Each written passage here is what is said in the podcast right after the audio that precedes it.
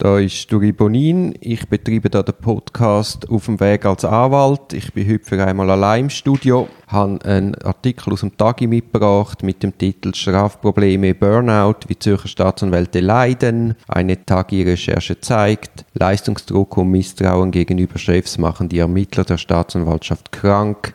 Ein Großteil hat gesundheitliche Probleme und beklagt die interne Flässerli-Politik. Der Artikel ist am 13. Dezember publiziert worden. Ich erlaube mir da kurz einen Aussenblick. Man hat ja als Strafverteidiger täglich mit dieser Behörde zu tun. Mich erstaunt, dass von dem Verein der Staatsanwälte und Jugendanwälte von 180 Mitgliedern 115 bei dieser Gesundheitsbefragung mitgemacht haben. Also das zeigt doch, dass das doch ein dringendes Problem ist. Wenn dann von 115, die mitmachen, 91 von gesundheitlichen Problemen schildern, dann akzentuiert sich ja der erste Eindruck nochmal deutlich.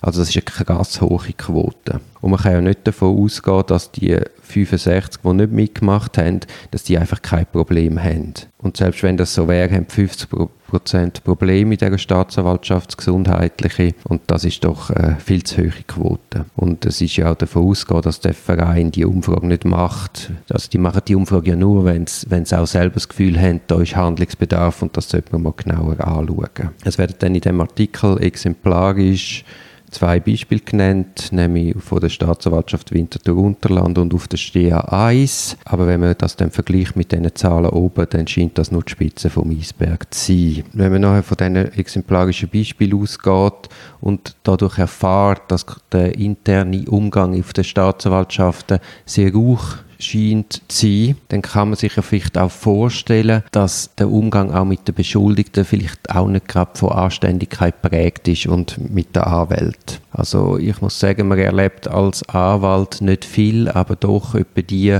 unglaubliche Szene in diesen Büros von diesen Staatsanwälten wird unglaublich abgekanzelt. Es wird recht respektlos mitunter mit den Beschuldigten umgegangen Wobei ich eben ganz klar muss sagen, das ist eine kleine Minderheit an Leuten. Wenn natürlich der interne Ton und Stimmung nicht gut ist, tut sich das ja zwangsläufig auch in die Verfahrensführung übertragen. Man hat eine Kriseninterventionsabteilung im Gefängnis Limmatal. Es wäre allenfalls einmal noch interessant, wenn man dort mal statistisch würde erheben, welche Staatsanwälte wie viele Beschuldigte in dieser Krisenintervention haben falls sich nämlich dort in der Statistik würde zeigen, dass immer ein bisschen die gleichen Staatsanwälte die Kriseninterventionsabteilung füllen, dann kann man ja wohl Rückschlüsse nehmen, dass die Verfahrensführung doch grenzwertig könnte sein und zumindest, dass man dort mal genauer müsste anschauen. Das ist auch ein Grund, dass ich finde, es ist unbedingt an der Zeit, dass man jede Einvernahme auf Tonband aufnimmt oder auf Video. Das ist ja technisch kein Problem. Man könnte sonst ja grundsätzlich auch alles so lassen, wie es ist, da ja der Veränderungswille an einem kleinen Platz ist, obwohl man damit viel Geld und Zeit könnte sparen aber einfach als Kontrollfunktion, weil es gibt halt doch Situationen, wo Unglaubliches passiert, wo man einfach nicht auf Papier festhalten und das prädisponiert nachher auch die ganz weitere Untersuchung. Also wenn du einfach mal angeschrien wirst nach der dritten Antwort, man dir nicht zulässt, dann ist logisch, dann wird der Beschuldigte auch bockig und das schlägt dann aufs ganze Verfahren nieder und dann kann man nicht einfach sagen, der ist uneinsichtig und wir machen jetzt keine Strafminderung, sondern es gilt dann vielleicht auch das Verhalten vom Staatsanwalt anzuschauen und was der zu dem entsprechenden Verhalten von der beschuldigten Person beitragen hat. Jetzt zu der Burnout-Problematik. Da ist halt das Problem, dass die Staatsanwälte immer mehr zu eigentlichen Sachbearbeiter degradiert werden also es ist eine grosse Fließbandarbeit.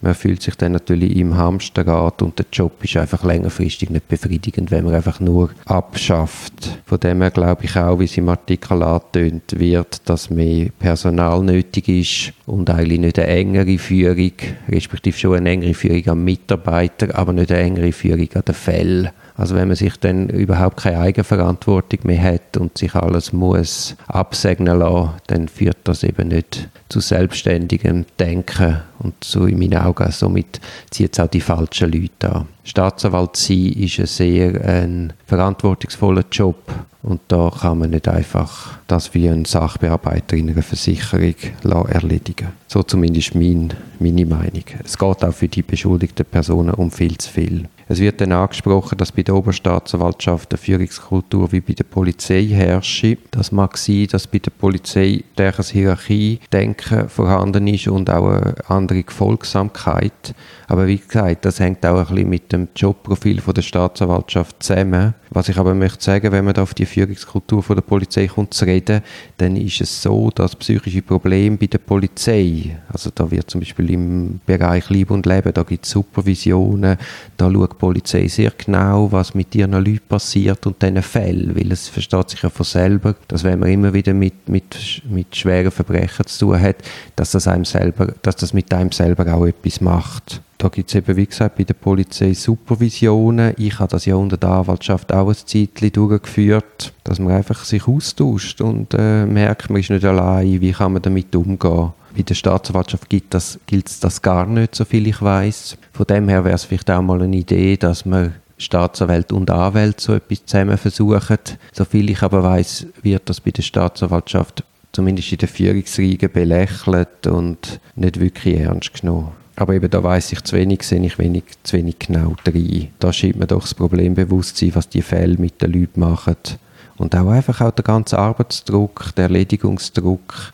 Auch das gilt es ja zu reflektieren, zu überlegen. Und zwar in einem konsensualen Austausch und nicht einfach von oben ab befohlen. Da fühlt man sich nicht ernst genommen und dann brennt man aus. Von dem her hoffe ich, dass der Artikel respektive die Umfrage unter der, äh, unter der Staatsanwalt da zu einer Entlastung führt.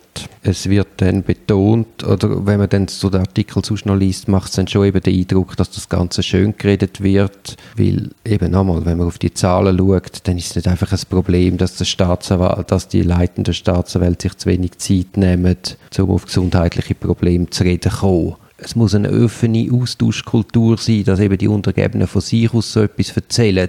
Und das ist nur schon einfach falsch, wenn man davon ausgeht, ah, wenn es der Chef anspricht, dann löst sich das Problem.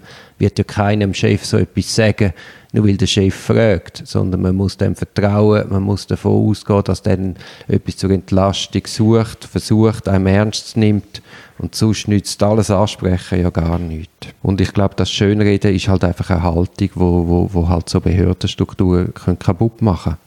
Weil es einfach die Leute eben, wie gesagt, ausbrennt. Man ist, wenn man nicht ernst genommen wird, desillusioniert. Man spricht es nicht das dritte, vierte Mal nach, weil man ja dann eigentlich ein Bashing hat, als anstatt eine Entlastung. Wenn ich jetzt nochmal den Ausblick mir erlaube auf die Staatsanwaltschaften, dann fällt mir auf, dass, dass die Frauenquote erstaunlich tief ist in den leitenden Positionen. Also wenn man die Oberstaatsanwaltschaft anschaut, dann muss man sagen, inklusive Staatschef, alle Oberstaatsanwälte, sind Männer. Und wenn ich jetzt die Beförderung in den letzten Jahren anschaue zu den Abteilungsleitern, dann macht es mir da auch den Eindruck, dass da immer Männer zum Zug kommen, obwohl es eigentlich sehr viele, sehr fähige Frauen hat in diesen Staatsanwaltschaften. Ich habe eigentlich den Eindruck, dass es eigentlich mehr Staatsanwältinnen gibt als Staatsanwälte in der Zwischenzeit, aber das tut sich so wie auf der führungsreichen Ebene nicht niederschlagen. Und gerade wenn man da die Probleme sieht und quasi vielleicht auch ein bisschen zu wenig Empathie von oben, dann könnte das durchaus einen Zusammenhang haben und würde der Behörde sicher gut anstehen, wenn man da auch die richtigen Frauen würde schauen dass, oder die können motivieren, dass die mehr in Leitungsfunktionen gehen.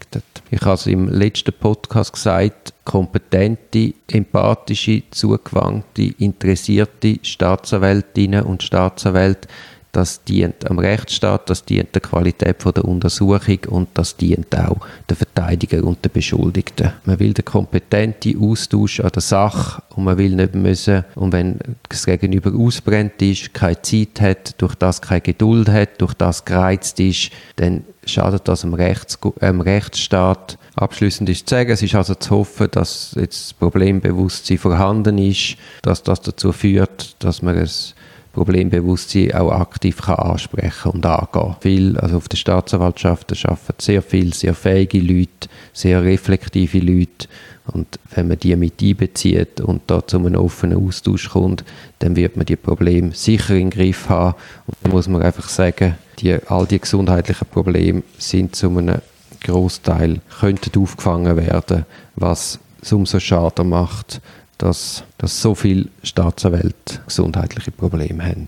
Also es liegt nicht am Job, das ist klar meine Meinung, sondern es liegt am Umgang mit den Leuten, weil sonst müsste ja bei der Polizei und bei den Anwälten müsste ja genau eine hohe, genauso eine höhere Burnout-Quote hat und ich zumindest in meinem persönlichen Umfeld muss sagen, das ist nicht so.